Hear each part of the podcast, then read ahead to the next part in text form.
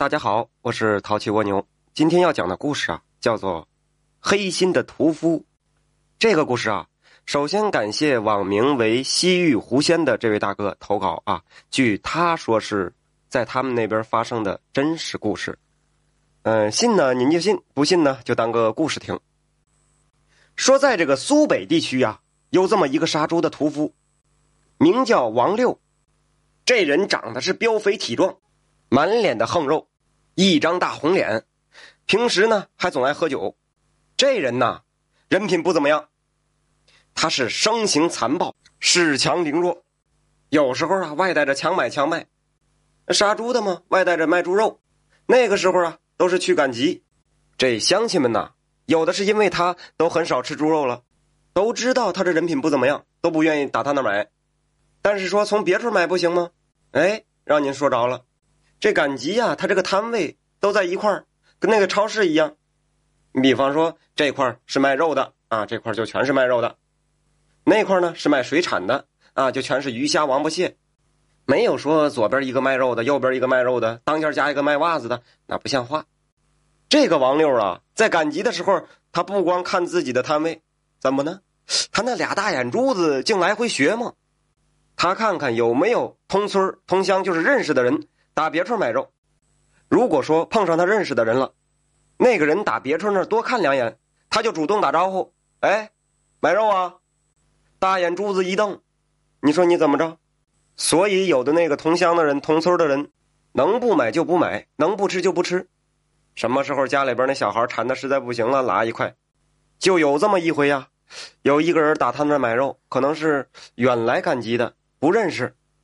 这人呢，年纪不大。说话有气无力的，看样子是病了。他就跟王六说：“说你给我切点瘦的，啊，来一斤就行。”这王六照着那肥的一刀就剁下来了，足足有二斤重，有多一半是肥的呀。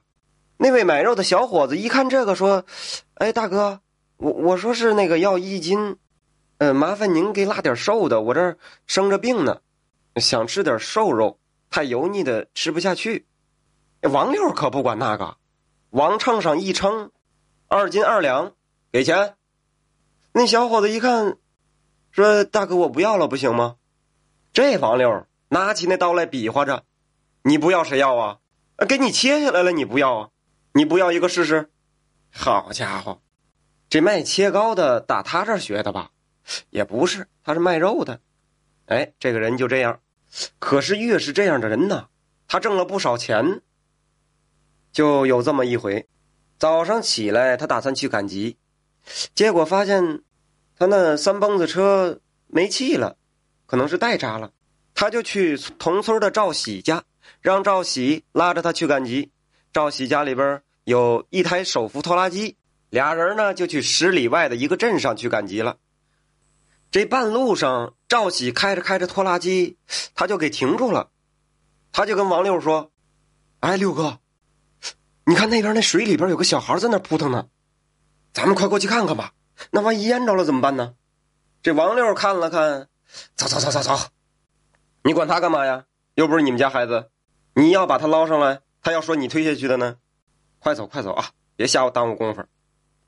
这俩人就开着拖拉机就去赶集了，没管。你说这什么人性？怎么能见死不救呢？哎，报应来了。等俩人赶完集，从集上回来的时候，就见哎呦，那水边上围着好些人。这王六啊，就要过去看看热闹。等走到近前一看呐，只见他媳妇抱着个孩子，是嚎啕大哭啊，都快背过气去了。一看那孩子啊，不是别人，正是王六那大儿子。要说这王六啊，是该着没后。又过了两年。他那个小儿子也出事了，怎么死的呀？就有一回刚下完雨呀，他那小儿子在院子里玩，就听见轰的一声，王六赶紧出来一看，只见自个儿家的那个影背墙倒了。影背墙有的人可能没见过啊，就是村里边那院子里边一进门的地方啊，有这么一堵墙。这从风水学上不知道怎么讲啊，他那个小儿子啊就被活活的被这一面墙给砸死了。等扒拉出来，早已经吐血身亡了。要说这堵墙盖了没几年，后来这个村里边也有人摸到啊，这是老天惩罚他呢。那刚下完雨吗？可能是雷公打雷给他劈了，摇摇欲坠的时候，也不知道他小儿子怎么这么倒霉。这回可把王六哭坏了。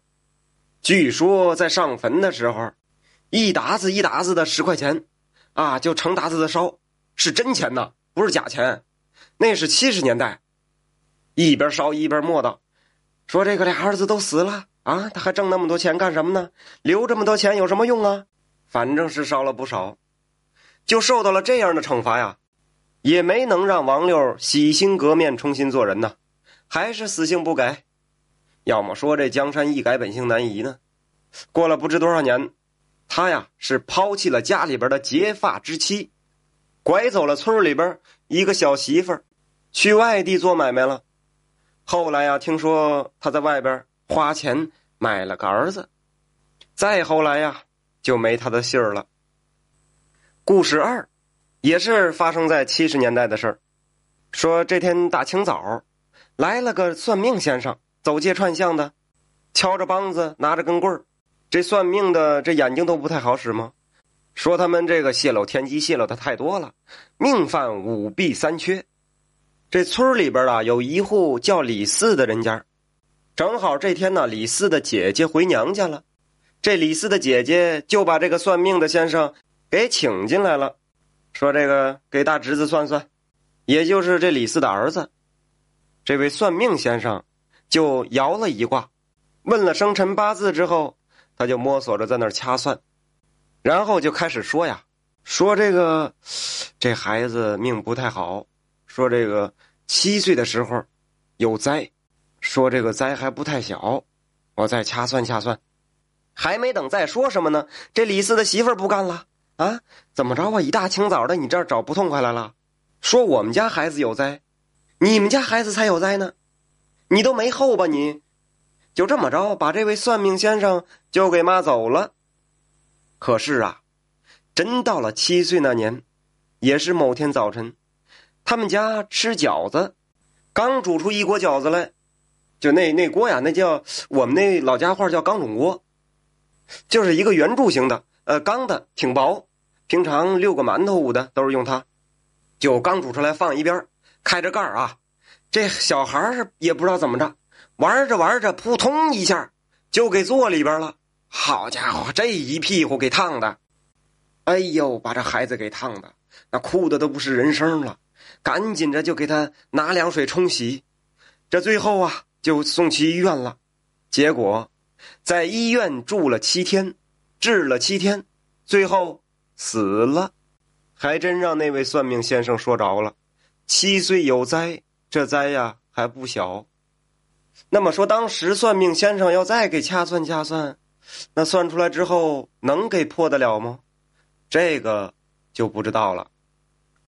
反正真的假的呢，也不用较真儿，因为在现在科技这么发达的今天，也有好多解释不了的东西。